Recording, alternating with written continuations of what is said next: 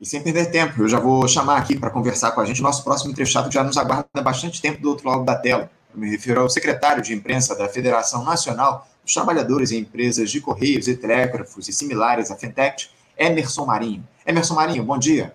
Bom dia, Anderson. Bom dia a todos os ouvintes que nos acompanham aqui na Faixa Livre, programa Faixa Livre. Quero agradecer mais uma vez o convite e estamos aqui mais uma vez para debater, conversar um pouco sobre esse tema né, tão importante para a sociedade brasileira, que é o papel dos Correios na sociedade e o fortalecimento da nossa empresa depois da eleição do presidente Lula. É isso, não tenha dúvida. Muito importante a gente fazer esse debate e, é, é por conta disso, a gente agradece muito o Emerson por ter aceitado esse nosso convite para a gente estabelecer esse diálogo, porque aqueles ataques aí que a empresa brasileira de Correios e Telégrafos vinha sofrendo ao longo dos últimos anos, Emerson, a partir da gestão de desmonte do Jair Bolsonaro, parece que chegaram ao fim depois que o presidente Lula assumiu o Palácio do Planalto. Porque além de o governo excluir a empresa daquele programa nacional de desestatização, afastando a possibilidade de privatização da companhia que estava colocada, foram tomadas algumas iniciativas no sentido de valorizar a empresa tão importante para o nosso país. Eu queria pedir para que você listasse aqui para os nossos ouvintes, por favor, Emerson, quais foram essas iniciativas da administração Lula até aqui para fortalecer os Correios, por favor? Anderson, primeiro, a primeira iniciativa do, do governo Lula para fortalecer os Correios e todas as empresas públicas foi, foi retirá-las do PPI, né? que era o Programa de Desinvestimento do governo Bolsonaro, que é, atuava fortemente no socateamento das empresas públicas para poder dar a motivação, o argumento da privatização, né? como uhum. a ineficiência, é, não alcançando qualidade na oferta de serviço, e após e isso era um argumento que não sustentava porque os Correios sempre figurou ali entre as pesquisas de opiniões colocadas é, como uma das empresas mais confiáveis uma das empresas que a empresa tinha que a população tinha maior respeito. Então, mesmo com todos esses ataques vil do governo Bolsonaro, com a clara intenção né, de desmontar e entregar um patrimônio do povo brasileiro para a iniciativa privada, né, o capital internacional que estava de olho numa prospecção de um negócio que a gente vai entrar aqui e falar um pouquinho, que é emergente, né? E muito pungente no país, que é o, e-commerce, ela caiu por terra. Então, assim, é, é, um conjunto de ações vem sendo adotada desde que o presidente Fabiano, é, que assumiu, Fabiano Silva, assumiu a nossa empresa é, em janeiro, é, para que os Correios se fortaleça no mercado, na disputa do mercado privado, mas também que não perca o seu papel institucional e a sua missão social como empresa pública. Né? É, foram anunciados recentemente um plano estratégico dos, dos Correios né, de atuação, de atuação é, na Ásia e na América do Sul. O que, que é isso? Após a comitiva do presidente Lula para a China, com o acompanhamento do nosso presidente da empresa, é, foram fechados alguns acordos de cooperação com o grupo Alibaba, Alibaba que é um grupo, uhum. um maior grupo varejista, né? É, junto com a Shen, é, de comércio digital. Isso, com, consequentemente, trará um fluxo maior ainda de receita para a nossa empresa, fortalecendo ela financeiramente. Semana passada, é, nós tivemos uma grande vitória é, na Câmara na Câmara dos Deputados, que foi a aprovação do projeto de lei, perdão, do projeto de lei 6385-16. O que é esse projeto de lei? O projeto de lei foi colocado em 2016 pelo deputado André Figueiredo, que ia pensado pela, no projeto 7638 em 2017, na luta contra a privatização, ainda no governo golpista do Temer, é, prevendo a fidelização dos órgãos públicos ao, ao, à empresa brasileira de Correios. O que, que é isso? É, todos os contratos todos os contratos de prestação de serviço, seja ele né, na entrega de documento, ou seja ele na, na, no transporte de qualquer material, como livro didático, como é, a gente tem aí remédio, entre outros, né, dentro desse serviço ofertado para os ministérios e, a, e, a, e a, os órgãos públicos, sejam preferencialmente é, feitos pelos Correios. E esse projeto, esse projeto que foi aprovado na Câmara e volta a ser aprovado no Senado, ele trará uma receita de quase 40 bilhões, estimada de 40 bilhões, fortalecendo ainda mais o fluxo é, de caixa dos Correios, dando garantia aos Correios, inclusive, para proporcionar o subsídio cruzado, que é o seguinte: as áreas que mais produzem receita são responsáveis hoje para a garantia áreas que são deficitárias ou impactam na receita, mantendo o papel social dos Correios uhum. para oferta de, de serviços. Vamos dar um exemplo aqui. Rio de Janeiro tem um, um volume de receita infinitamente superior a Roraima. Roraima, pela capacidade de captação de receita dela, hoje o Correio não garantiria a universalização do serviço lá. Porém, com a captação de receita do Rio de Janeiro, os Correios mantêm esse subsídio cruzado, garantindo o papel social da universalização postal, garantindo cidadania. Então, esse projeto é um projeto que foi para o Senado, que nós estamos ainda é, na expectativa de ser aprovado o mais rápido possível, porque dará à nossa empresa um fluxo muito grande de, uhum. de caixa. E essa questão da, da nossa inserção no mercado internacional, mas eu vou passar para você que eu quero falar um pouquinho mais do mercado internacional daqui a pouco, que os Correios é, têm um plano é. estratégico. Então, eu, eu queria, inclusive, o Emerson, aprofundar aí a discussão a respeito dessa. que me chamou muita atenção, esse serviço que os Correios vão passar a realizar no segundo semestre, que foi batizado de Correios América, fazendo aí com que a estatal se torne o principal hub logístico aqui da América Latina. A ideia principal é que a empresa, Emerson, concentre o recebimento de encomendas de fora da região e as distribua para os demais países, nas quais as agências locais se encarregarão da entrega nesse último trecho. É uma proposta sem dúvida ousada, não é, Emerson? Eu gostaria que você nos explicasse, aprofundasse um pouco melhor como é que isso funcionaria na prática, como é que ela pode favorecer os Correios, a estrutura logística para que os Correios realizem esse tipo de serviço, Emerson? Anderson, é, é uma proposta ousada, mas perfeitamente alcançável, que está no nosso radar desde 2013. Infelizmente, aquele processo todinho né, de organização do golpe que a presidenta Dilma recebeu após a eleição de 2014 impediu que esse projeto fosse concretizado. É, o que, que acontece? Os Correios é, brasileiros hoje têm a menor distância entre a Europa, que é ali o Rio Grande do Norte, para trafegar toda a encomenda que vem da Ásia, vem da Europa e, consequentemente, também é, é, é, o, é o trecho mais perto ali da Amazônia, da América do Norte. A nossa uhum.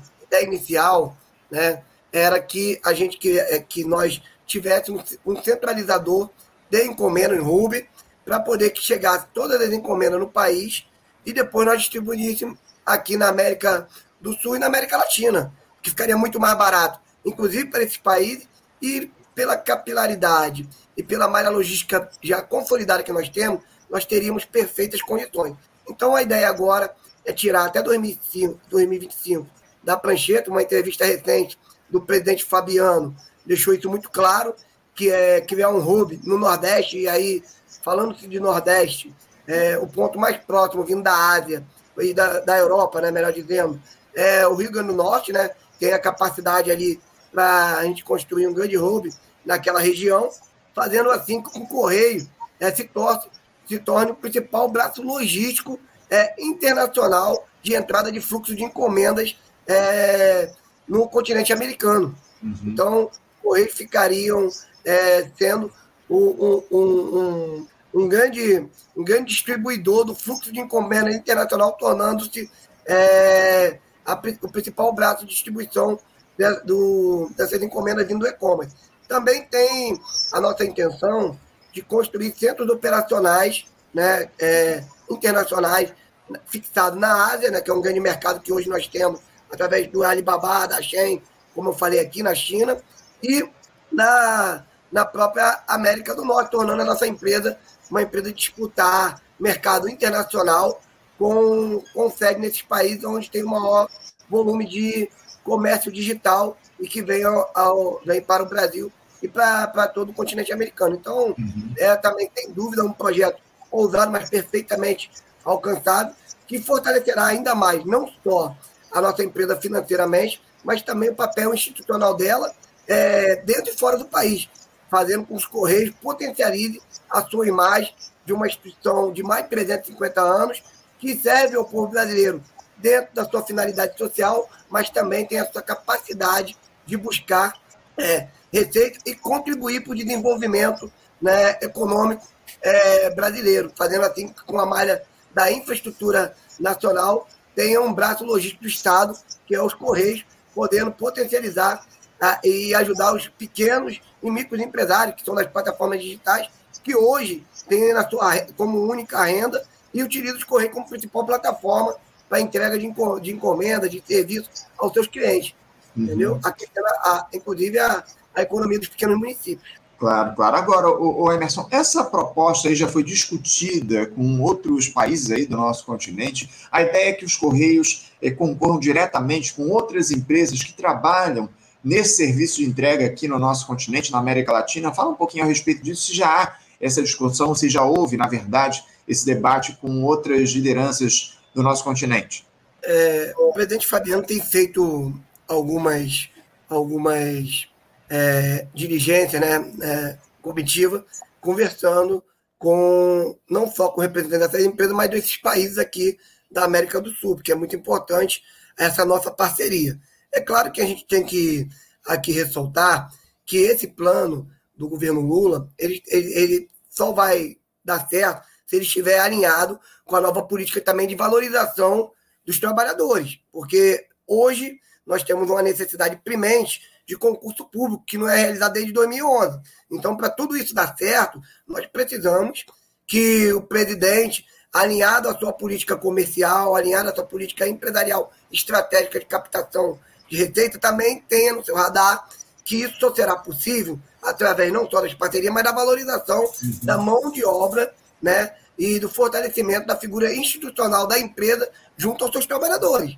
Nós sofremos um ataque muito forte no governo Bolsonaro, perdemos 50 cláusulas de direito e estamos no radar, está no nosso radar é, reconquistar esse direito, essa política de valorização. Então, é, o governo Lula e o presidente Fabiano têm feito muito, é, muitas reuniões bilaterais, conversando com os países aqui da América do Sul e América Latina, mas a gente deixa claro que o nosso papel aqui enquanto representante dos trabalhadores também não é só buscar o fortalecimento da empresa, mas também o fortalecimento da relação entre o capital trabalho e valorização dos trabalhadores. Por isso, uhum. eu queria até pedir licença rapidamente, falar da importância do que aconteceu ontem e ontem. Nós conseguimos, pela primeira vez na história, eleger um trabalhador que realmente representa a nossa categoria no Conselho de Administração, que é por onde passa toda a construção dessas diretrizes de foco de investimento, foco de é, é olhar comercial, mas que para nós também é fundamental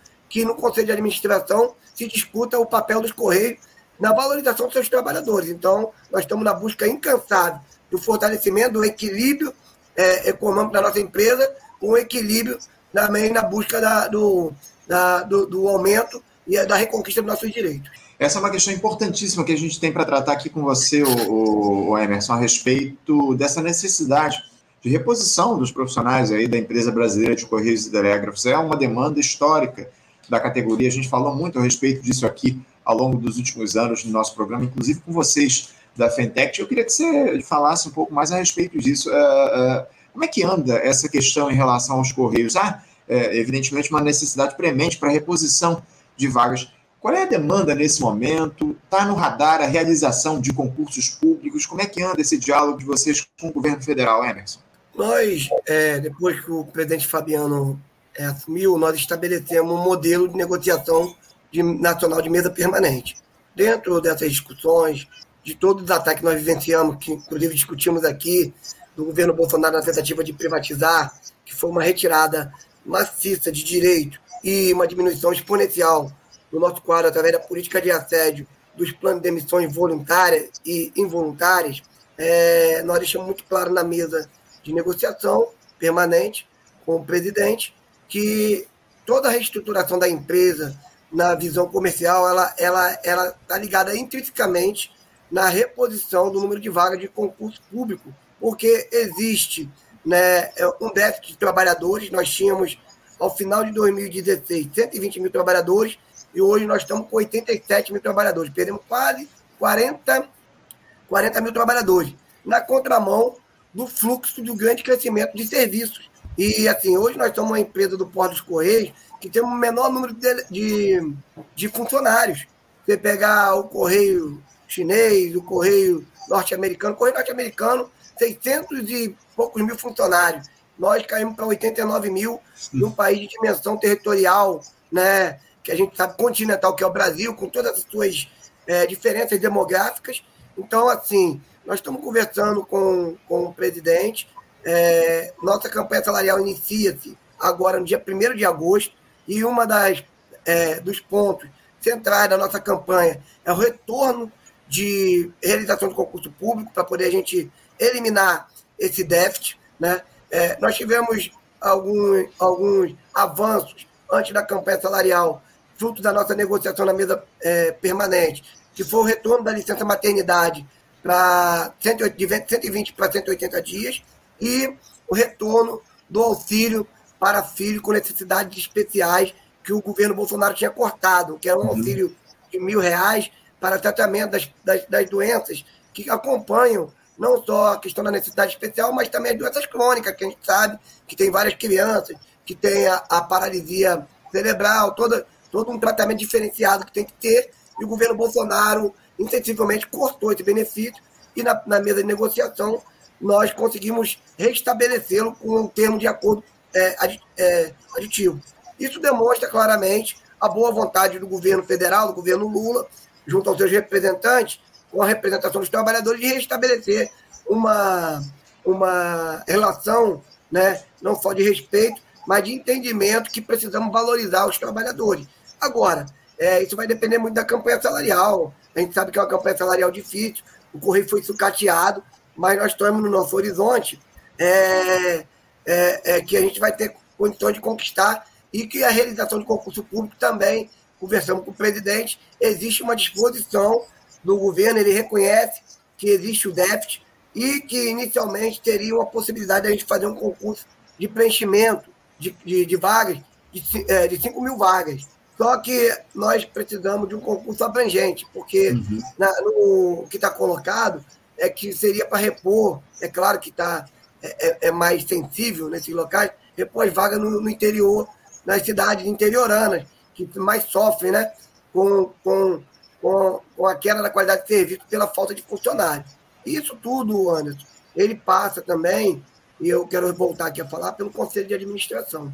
Né? Uhum. O Conselho de Administração do Bolsonaro votou a política de sucateamento, a política de destruição é, para favorecer uma política de, de privatização para poder aprovar, inclusive, um plano estratégico de privatização dentro do Conselho de Administração. Por isso, nós julgamos ser muito importante essa vitória nossa no dia 23, ontem de ontem, que foi eleger um representante para o Conselho de Administração, Luiz Carlos, que levará nossas pautas. E, e não coincidentemente, nós fizemos um enfrentamento contra um, uma, uma, uma funcionária, não posso dizer colega, né?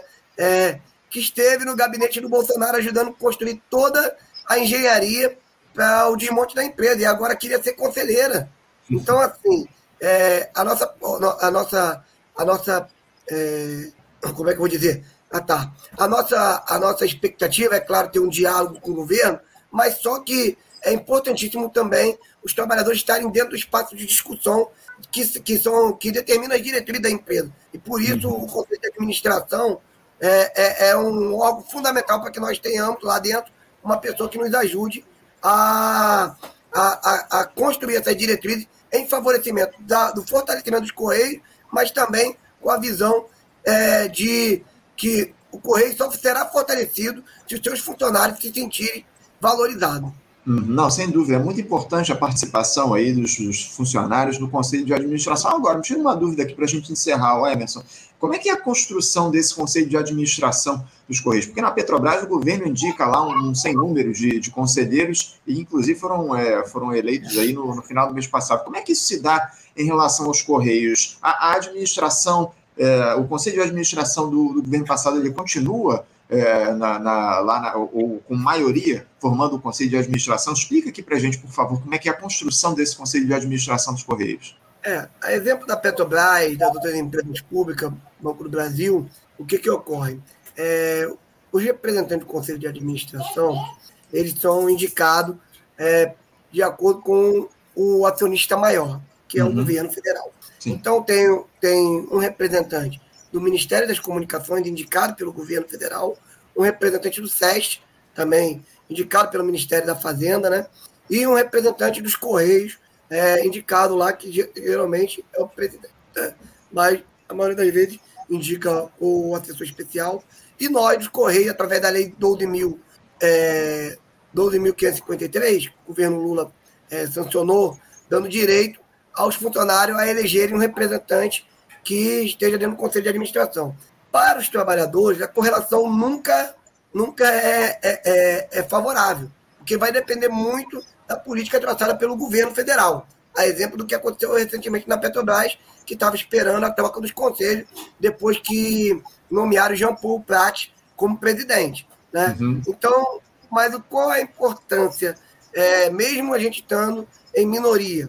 É você ter acesso às informações que é, norteiam é, o, as diretrizes de mudança, de, de estratégia que a empresa ela determina que é tirada do conselho de administração e depois é levado para ser aprovado na reunião de diretoria da empresa.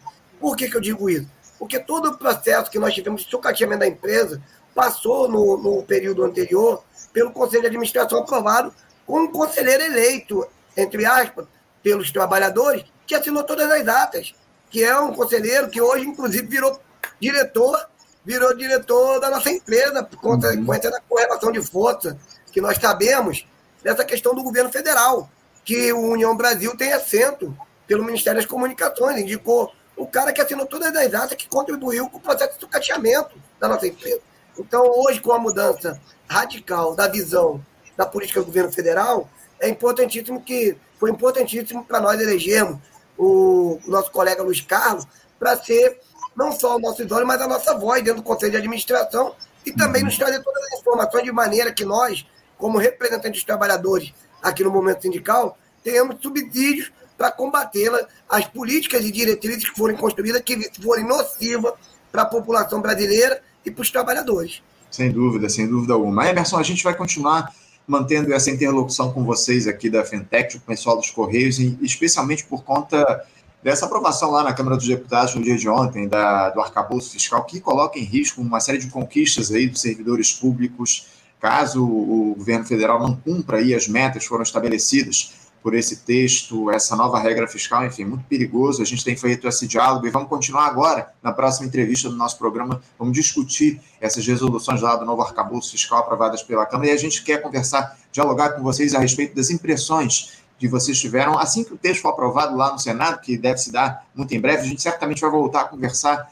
para tratar dessa questão aqui da, de como é que fica o, o, o, serviço público no país a partir da aprovação desse, dessa nova regra fiscal. Emerson, por, por enquanto eu quero agradecer muito a tua presença aqui conosco, muito obrigado por você dialogar com a gente aqui no Faixa Livre, e a gente fica muito feliz por essa, por essa mudança da trajetória aí da empresa brasileira de Correios e Telégrafos a partir dessa administração Lula, e a gente espera, acima de tudo, que os Correios eh, sejam valorizados aqui no nosso país. É isso que a gente precisa e a gente cobra já há bastante tempo aqui no programa. Muito obrigado, Emerson, pela tua presença. Um bom dia para você, um abraço, até a próxima.